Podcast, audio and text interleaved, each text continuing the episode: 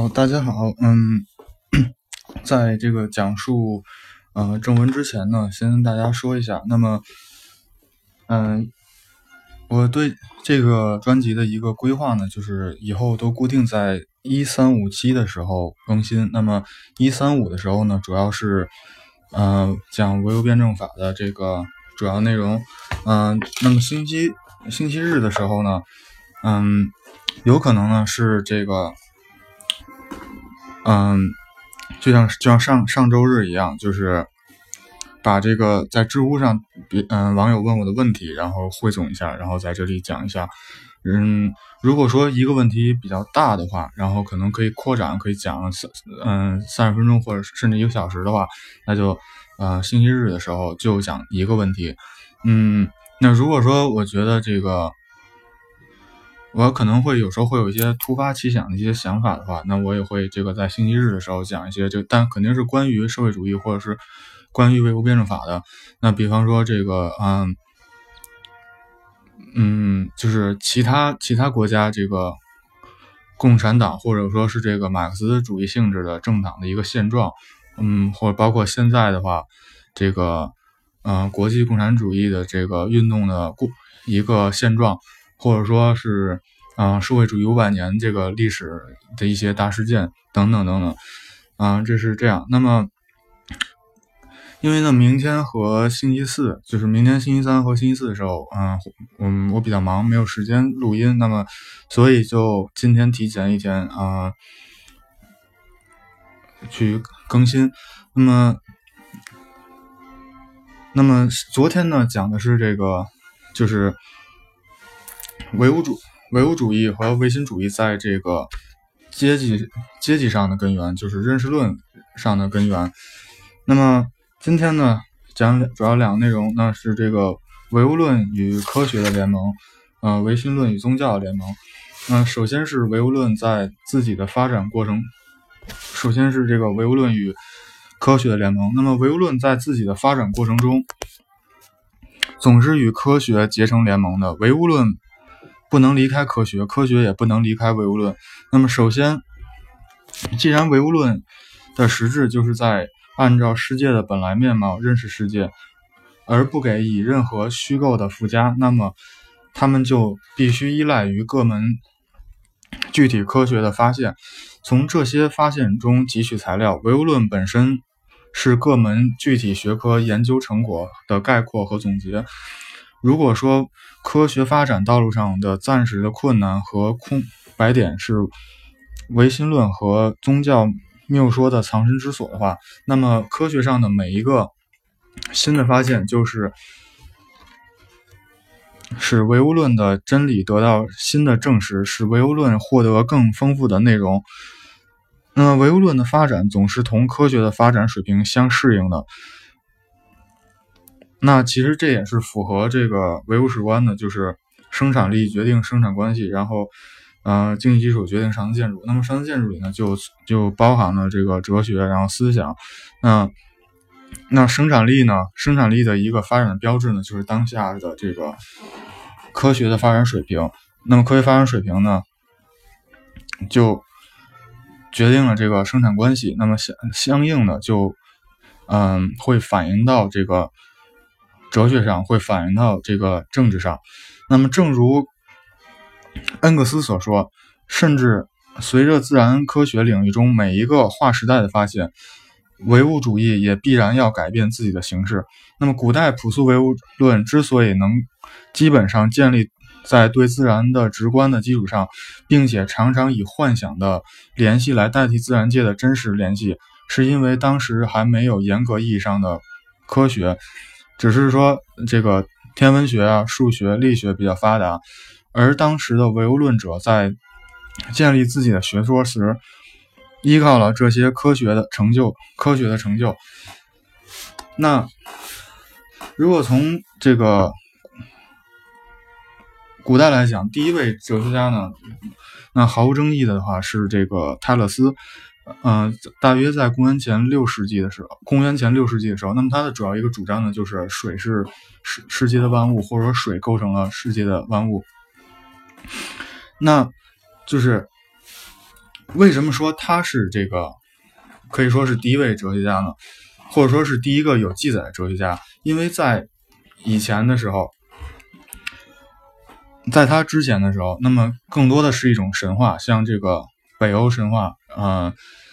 嗯，希腊神话、雅典神话，就是那种诸神，嗯，因为大家解释不了一些自然现象，比方打雷，比方说火这种大风，嗯，黑黑夜和白天的交替，那么因为解释不了这些，所以就把他们冠以一种神话的形式。然后把它有一种合理的解释。那么泰勒斯呢，就是首先呢，是从率先的从理性的方面，从这种逻辑的方面去去思考世界的一个本，思考世界一个本质，然后呢，去想办法去解释世界。嗯，可以看出，你看宗教还是神话，他们更多的是说一个神话的一个神圣化的一个东西，然后构成去构建这个世界，或者说去。构造这个世界，那朴素的唯物朴素唯物主义者呢？他是去一去思考什么构成了这个世界，什什么让这个世界就是诞生出来了，然后一套这种呃逻辑的东西，那么就就产生了这个就是神话与这个哲学的划分，宗教与哲学的划分。那么十八世纪的唯物。论之所以具具有机械的形式上学的特点，是因为当时所有的自然科学中发展到比较完善的地步的只有固体力学，而唯物论的最高形式辩证法唯物论之所以只只有在十九世纪四十年代才产生，则是由于只有这个时期的研究自然界的种种过程的任务的各门学科，比方说地理、地理学、地质学。动动植物生理学、胚胎学、有机化学等等，才才才才刚建立起来。那为科学的描绘，呃，整就是说为科学的描绘了整个世界的总联系提供了一个客观的可能。就是这一段论述呢，是符合这个唯物史观的，就是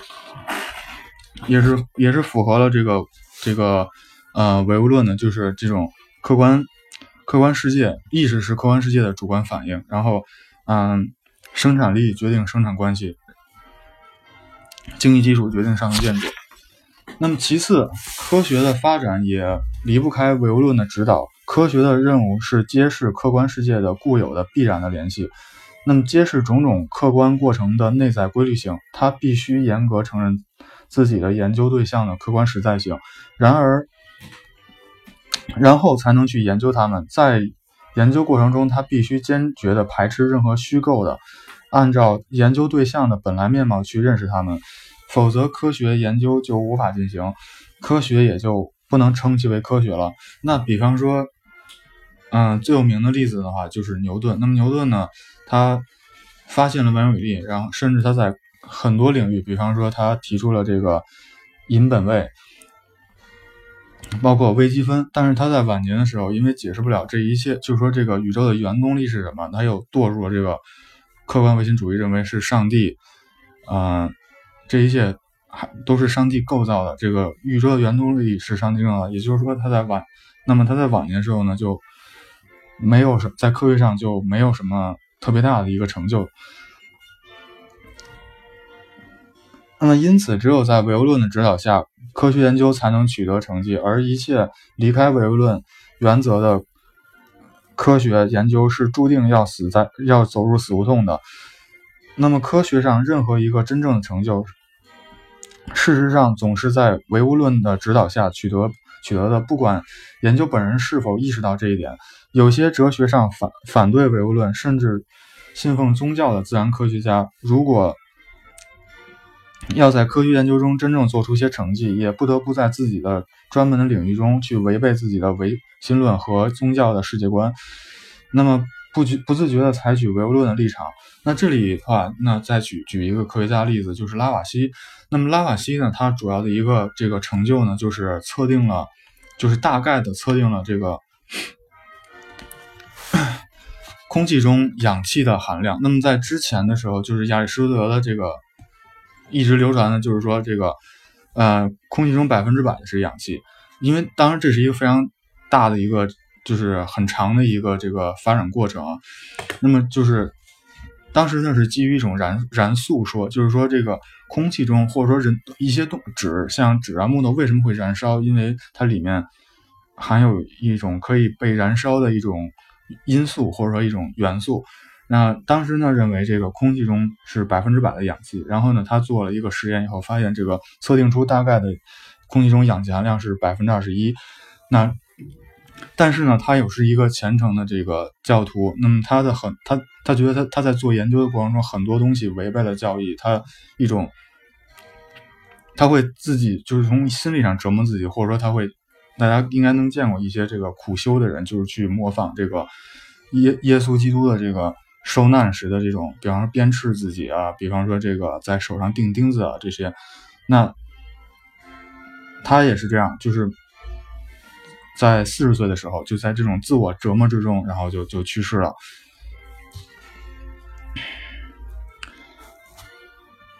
当然，那么自发的唯物论是不巩固的、不可靠的。采取这种立场的科学工作者有可能陷入唯心论的泥坑，从而使科学进入歧途。得不到正确的结论，即即令得出正确结，即令得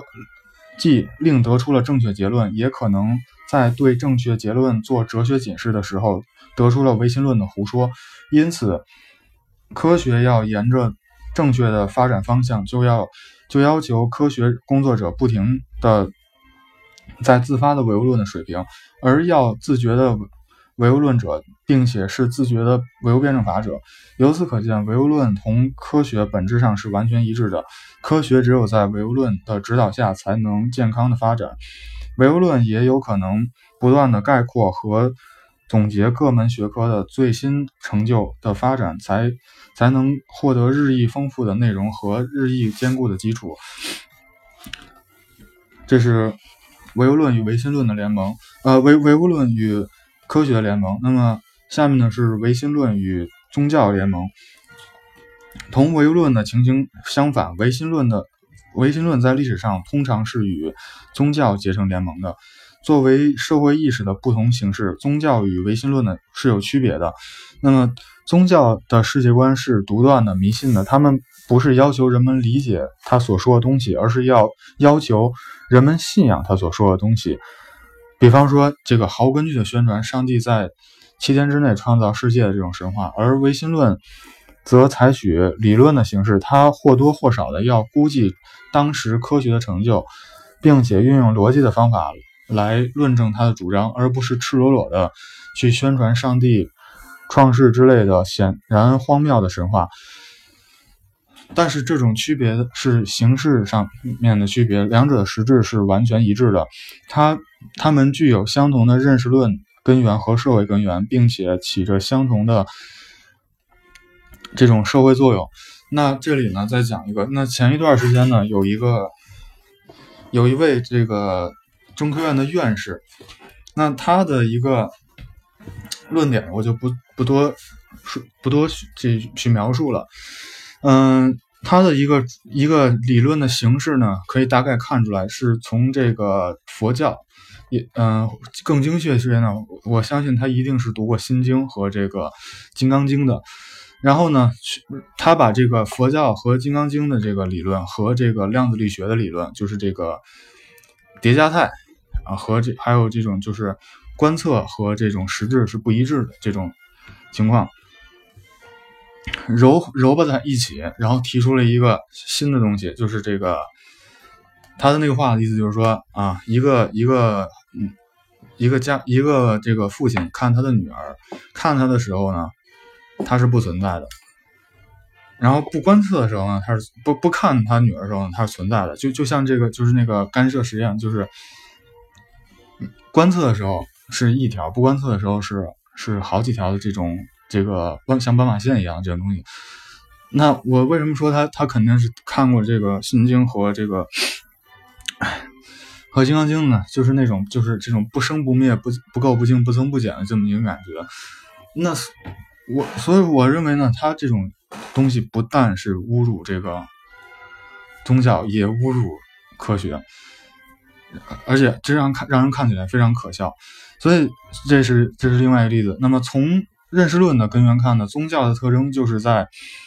信仰和崇拜超自然的力量，一切宗教都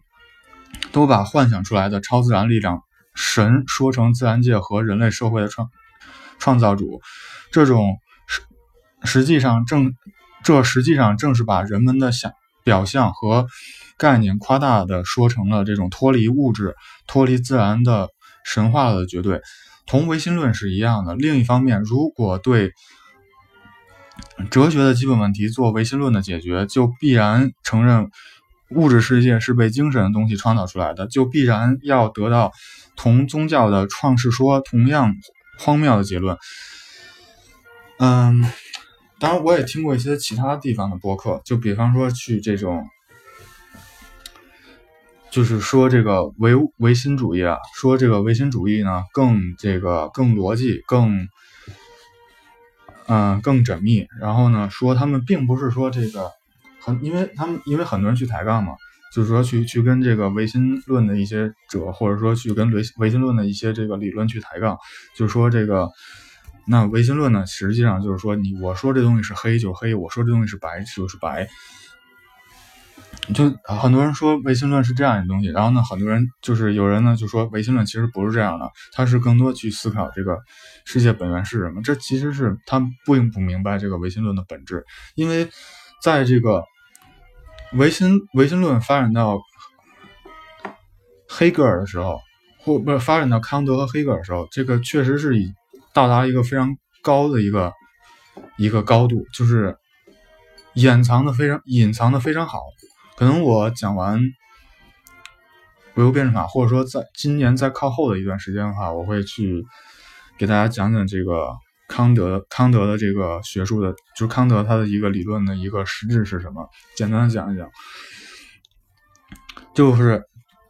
想说明一点，就是说唯唯心论，唯心论呢，就像之前这个前几期讲的，就是它只是，就是它不论发展成什么样，它只不过是创造出了很多新的名词出来，去掩盖、去掩饰它的东西，或者说去想办法去调和这个唯物论、唯物论和唯心论的东西，然后呢，就发展出来了这个二元论。那所以，就像这个列宁所说，唯哲学唯心论是经过人的。无限复杂的认识的一个成分，而通过僧侣主义的道路，就是哲学唯心论中的这种所谓绝对精神理念，不过是用哲学的语言描述起来了这个上帝而已。那么认识认识表明，唯心论是认识是从宗教观念中发展出来的，它无非是被这个就是。被蒸馏的、被精致的宗教，就是把宗教中这种很多这种嗯杂七杂八的东西，就是抛出以后，它宗教的实质就是唯心论的实质。那么从社会的根源看，一切宗教都不过是为了支配着人人们生活的外部力量的在人脑中的幻象的反应。这种反应中，人人间的这个力量。采取了超人间的这种力量形式。那么，宗教最初是原始人对于他们所不能理解的、不能支配的外界自然力量的一种恐惧的结果。在阶级社会，特别是资本主义社会中，首先是这种被压迫群众对剥削制度所造成的灾难无能为力的结果。那从这个西方的政治这种政治呃政治学的这个核心来看的话，那么西方政治学认为呢，国家呢是一个道德的集合，或者说是一个道德的一个结果。那所以就是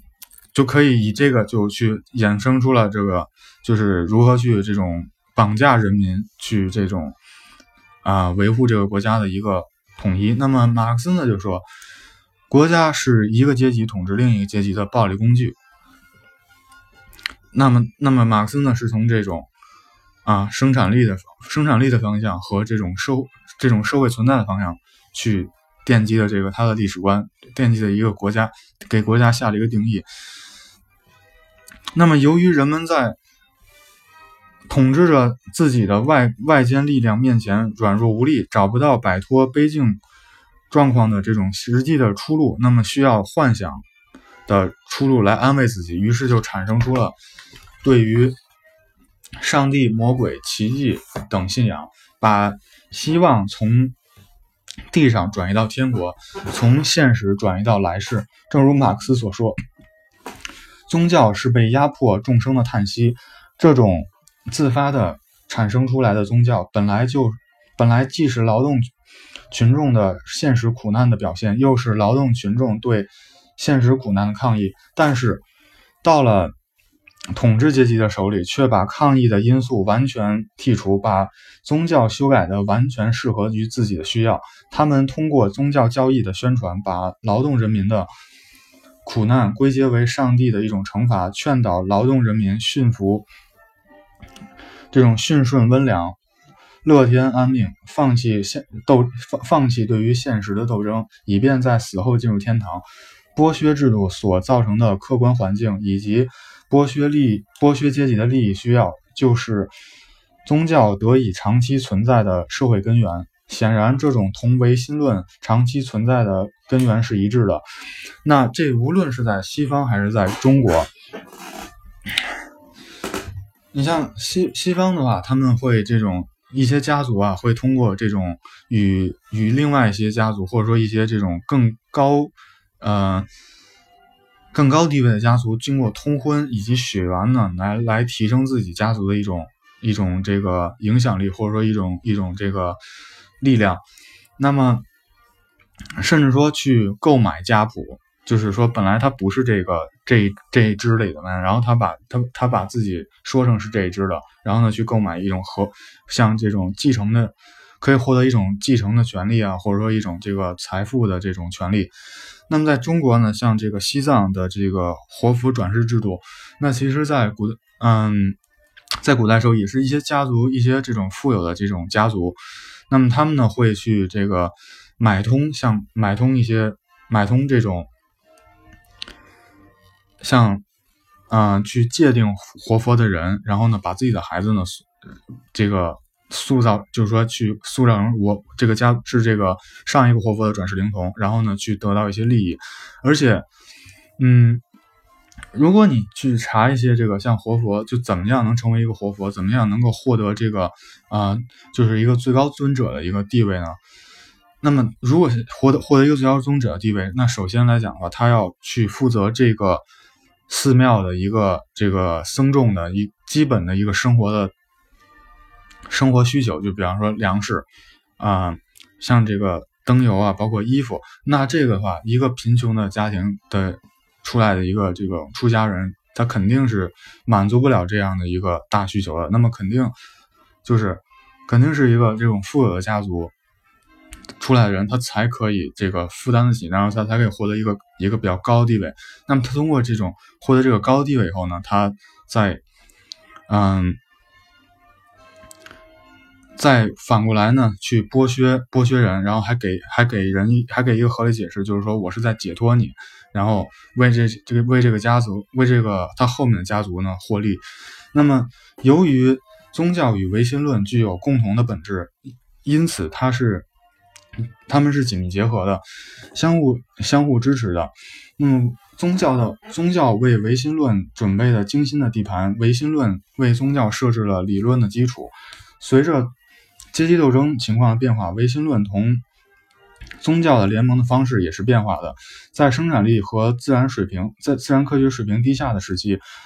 唯心论同宗教的结合是公开的。唯心论不过是宗教的婢女，不过是为宗教教义做论证的一种方法。那就比方说这个，嗯，欧洲中世纪的经验哲学就是最。典型的一个东西。那么经验哲学呢，是基于亚里士多德的学说。那，嗯，就是说，相当于是这个罗马教皇，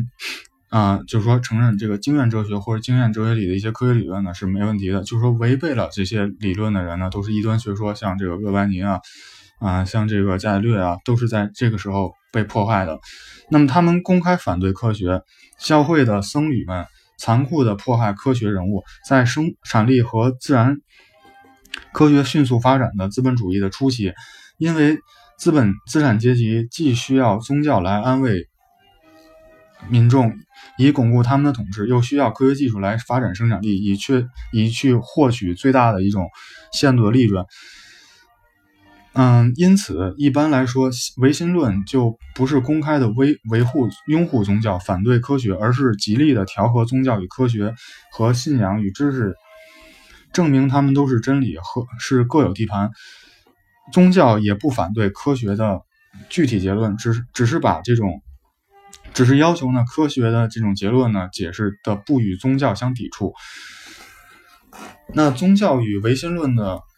未来是怎么样呢？到共产主义社会，共产主义在全世界获得胜利的时候，还会不会有宗教的和唯心论呢？先看看宗教的情形，看前面分析过宗教的物质根源与。与统治者与统治着人们的一己的力量，由于剥削制度所造成的那种人们不能掌握自己命运的情况，那么宗教本身呢，无非是这种情况虚幻的反应。马克思说，要要求抛弃关于自己的处境的幻想，也也就是要抛弃那些要求幻想的处境、需求幻想的处境。当人们在现在实践上剥削了，在实践上消除了剥削制度，把自己从社会关系的奴仆变成了社会关系的主人的时候，需要幻想的处境就不存在了。那么宗教反应本身也就是随之消失。那么原因很简单，这就是那些，这就是那时再也没有什么东西可以反应了。因此。当根因此，根据马克思主义经典作家预测，当阶级差别以及影响完全消除以后，作为历史现象的宗教也理应走向灭亡。那么，至于唯心主义的情形就复杂的多。那有些人认为呢，唯心论、唯心论和唯物论的矛盾可以在社会主义或者共产主义中消消除掉。这个意见显然是不正确的，因为。只要还存在着主观和客观的矛盾，还存在着先进和落后的矛盾，还存在着社会生产力和生产关系的矛盾，那么唯心论与唯物论的矛盾在社会主义和共产主义中也就还存在，还要将 还将经过各种各样的形式表现出来。这就是说，到了共产主义社会，阶级消灭了，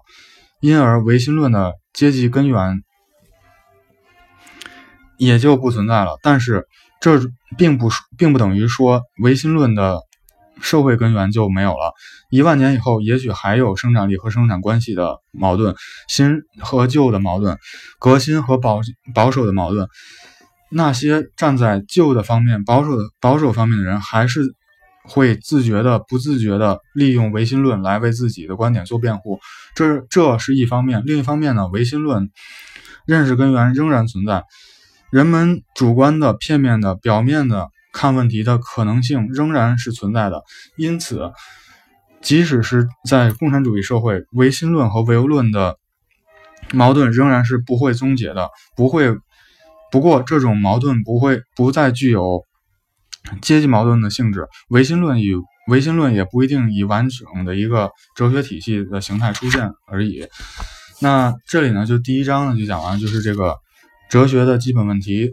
哲学基本问题第一方面。那么后面像以后，嗯，这周五吧，这周五会开始讲述这个唯物主义，就是这个第二章，就是哲学的基本问题第二方面，就是可知论与不可知论的对立。那么接下来呢，我简单的把这个第一章呢稍微做一个总结。那么第一章呢，主要讲了这个哲学问题的第一个方面，就是，嗯，什么是？就是意识和物质何为世界的本源？那么就划分出了两个，就是哲学问那个哲学问题的基本问题，就是思维和存在的关系问题。那么全部哲学呢，特别是近代哲学的重大基本问题是思维和存在的关系问题。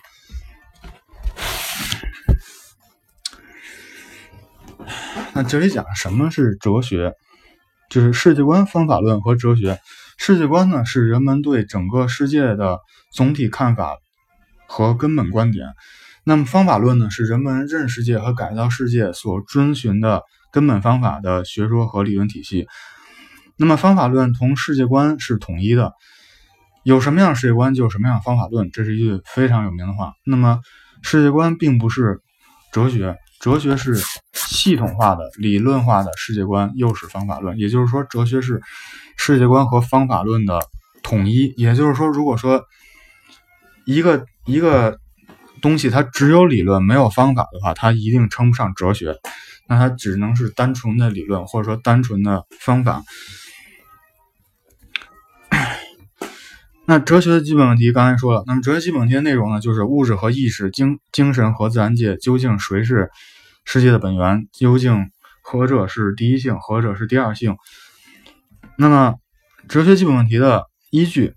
思维和存在关系之所以是哲学的基本问题，这是由哲学作为世界观的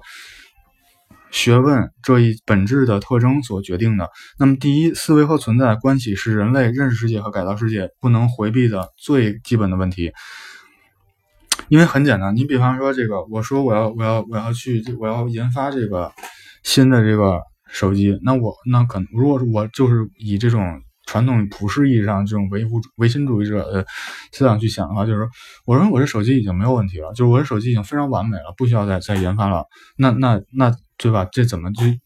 进行？那也就是说，只有在实事求是去分析这个分析客户的要求，分析这个。这个客户痛点，以及去分析我这手机本身的一个缺点，然后我才能去研究它，然后然后去想怎么怎么提升，怎么去发展我这手机，对吧？那么第二，思维和存在的关系问题是划分哲学基本派别的依据。那么第三，思维和存在关系问题也是人类实际生活中的基本问题，它普遍存在于人类的。实际生活中，并决定着人们认识和实践活动的出发点和方向。那么，唯心论、唯心唯心论和唯物论，也就是说，唯心论呢是主张意识是第一性，物质是第二性；唯物论呢主张世界是唯物论主张，嗯，物质是第一性，世界是呃认识是第二性。那这里衍生出了可知论、不可知论，然后认识历史唯物主义和。历史唯心主义，然后辩证法和形式上学，嗯，